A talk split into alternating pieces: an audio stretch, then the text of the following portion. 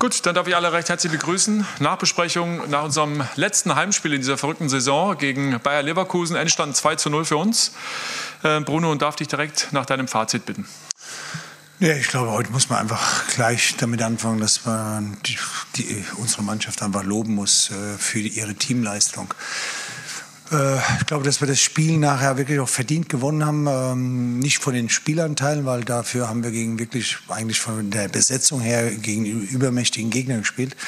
Aber äh, wie wir auch nach so ein paar Minuten so ein bisschen unser Spiel verändert haben, wir wollten eigentlich Leverkusen so ein bisschen mehr angehen haben aber dann gespürt, wir kommen nicht so hin. Wir haben das dritte Spiel in, in, in der Woche ähm, und äh, wir, wir waren nicht spritzig genug, um da hinzukommen. Dann haben wir relativ schnell reagiert und haben sie eher enger zusammengeschoben und das war im Grunde der Schlüssel, dass alle mitgemacht haben, dass wir ganz enge Ketten gemacht haben, dass wir ihr starkes Positionsspiel, aber vor allen Dingen das Spiel zwischen den Linien äh, äh, einfach unterbunden haben, indem wir ganz, ganz eng dran waren.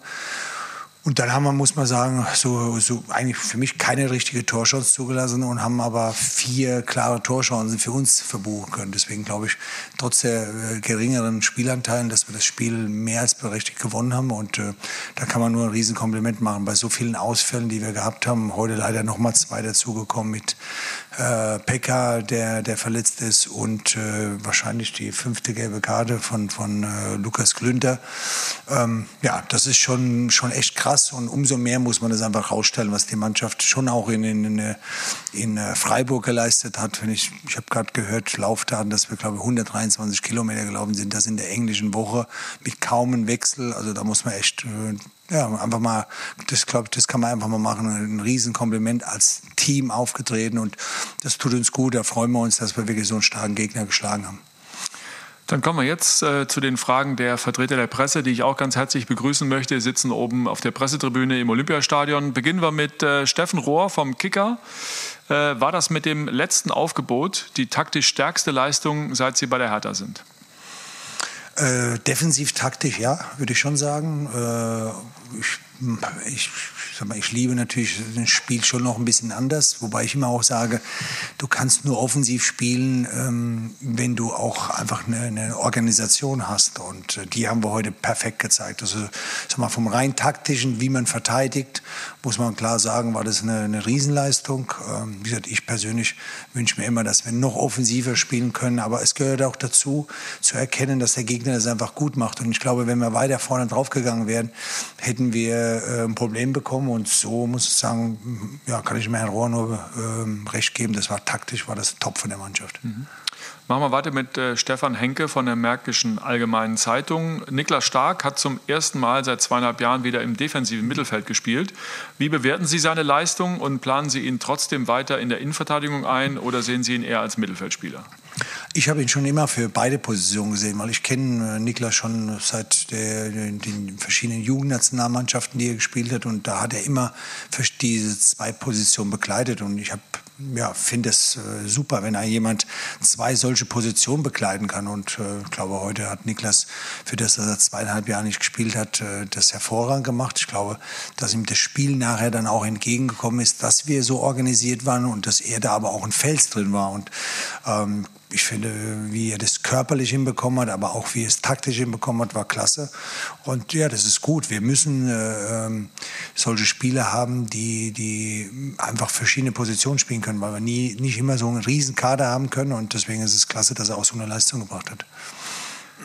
Jörn Lange ist der Nächste von der Berliner Morgenpost. Ähm, er würde gerne wissen, welche Überlegungen haben heute den Ausschlag für Piontek und gegen Ibisevic gegeben? Und wie waren Sie mit dem Zusammenspiel von Piontek und Matthäus Kunja zufrieden? Ja, also erstmal muss man klar sagen, war das keine Entscheidung gegen Vedo, weil der hat es klasse gemacht und äh, muss ihm ein Riesenkompliment erstmal machen, wie er in den letzten Wochen aufgetreten ist. Es war super. Fakt ist aber, dass er alle Spiele gemacht hat und wir das Gefühl gehabt haben, wir, wir brauchen noch einen etwas frischeren, der jetzt weniger gespielt hat. Vor allen Dingen muss man aber dazu sagen, dass Christoph äh, Piontek sich das mehr als verdient hat, ähm, weil er einfach schon auch in, in, in äh, Freiburg auf einer anderen Rolle das sehr, sehr gut gespielt hat. Wir haben das Gefühl gehabt, er ist total spritzig und ja, und das Zusammenspiel mit Matthäus war, war klasse, muss man sagen. Ne? Also wie, wie da auch das 2-0 rausgespielt wurde, von Matthäus, der Pass ähm, auf, auf Christoph, wie Christoph sich da durchgesetzt hat. Und ja, das Tor von, äh, war das beide für mich zu 99 Prozent von Christoph und 1 Prozent von, von äh, Dodi. Aber wichtig ist, dass, dass das jemand macht. Mhm. Bleiben wir bei Matthäus. Ähm Paul Gorgas von Bild BZ ähm, hat die Frage, wann die Entscheidung gefallen ist, Matthäus heute über 90 Minuten zu bringen, obwohl er noch nicht bei 100 Prozent ist. Also 90 Minuten gibt es natürlich vor dem Spiel nie eine Entscheidung, aber von Anfang an, ähm, ja, hat verschiedene Gründe. Wir haben ähm, ja auch diese Woche wieder viel gesprochen mit verschiedenen Spielern, aber vor allen Dingen auch mit ihm. Und ähm, er ist ja jemand, der immer spielen will und, und äh, ja, und das wir haben gedacht, okay, was, ja, wir wussten, dass er eigentlich nicht für 90 Minuten geeignet ist. Äh, auf der anderen Seite hat er halt einfach eine herausragende Qualität. Ähm, und da muss ich sagen, also ich glaube, das konnte man nicht erwarten, dass er auch äh, mannschaftstaktisch äh, so eine gute Leistung bringt. Und äh, da bin ich sehr, sehr happy. Ähm, er ist jemand, der den Unterschied ausmachen kann. Und ich wünsche mir bei ihm speziell, dass wir ihn einfach auf ein Level nochmal heben, wo wir gar nicht mehr drüber nachdenken können müssen, ob irgendwas geht, weil dann, glaube ich, kann er noch stärker werden. Aber das war klasse, eine klasse Leistung von ihm heute. Mhm. Eine Szene, ähm, die du auch schon angesprochen hast, interessiert auch Sebastian Schmidt vom Berliner Kurier, nämlich die Szene, wo Dodi ähm, ähm, Piontek ein, das zweite Tor geklaut hat. Muss er dafür einen ausgeben? Wie sehen Sie das als ehemaliger Stürmer? Ich habe mir schon überlegt, ob ich ihn abgegrätscht hätte als Stürmer, aber das hätte schon sein können.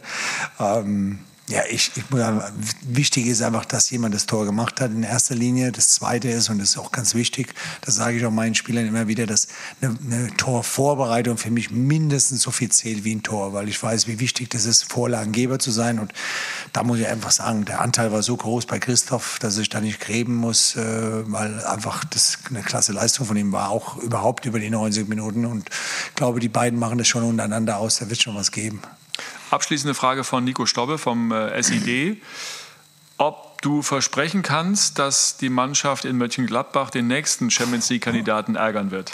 Äh, das, ich würde gern vieles versprechen, aber ich verspreche immer nur das, was ich halten kann. Und äh, ich bin jetzt da ganz offen. Also man kann jetzt nicht in so ein Spiel wie heute reingehen und sagen, das Spiel gewinnen wir wir wollten das, aber man kann nicht davon ausgehen, weil wenn man heute den Gegner gesehen hat von Bayer Leverkusen, alleine, was sie noch einwechseln konnten, da sind wir natürlich Lichtjahre entfernt vom, von unserem Kader. Also, dass wir sagen, wir haben so eine, eine Stabilität und äh, ist nicht umsonst so, dass, dass ich weiß nicht, Leverkusen, glaube ich, zum, zum 13. Mal es schaffen kann oder schon geschafft hat, in die Champions League zu kommen. Das ist eine Riesenleistung. Äh, und deswegen müssen wir, sind wir uns im Klaren, welchen Weg wir gehen müssen, welche Schritte wir gehen müssen. Und genauso gilt es auch auch gegen den nächsten Gegner. Auch Gladbach macht seit Jahren eine Riesenarbeit.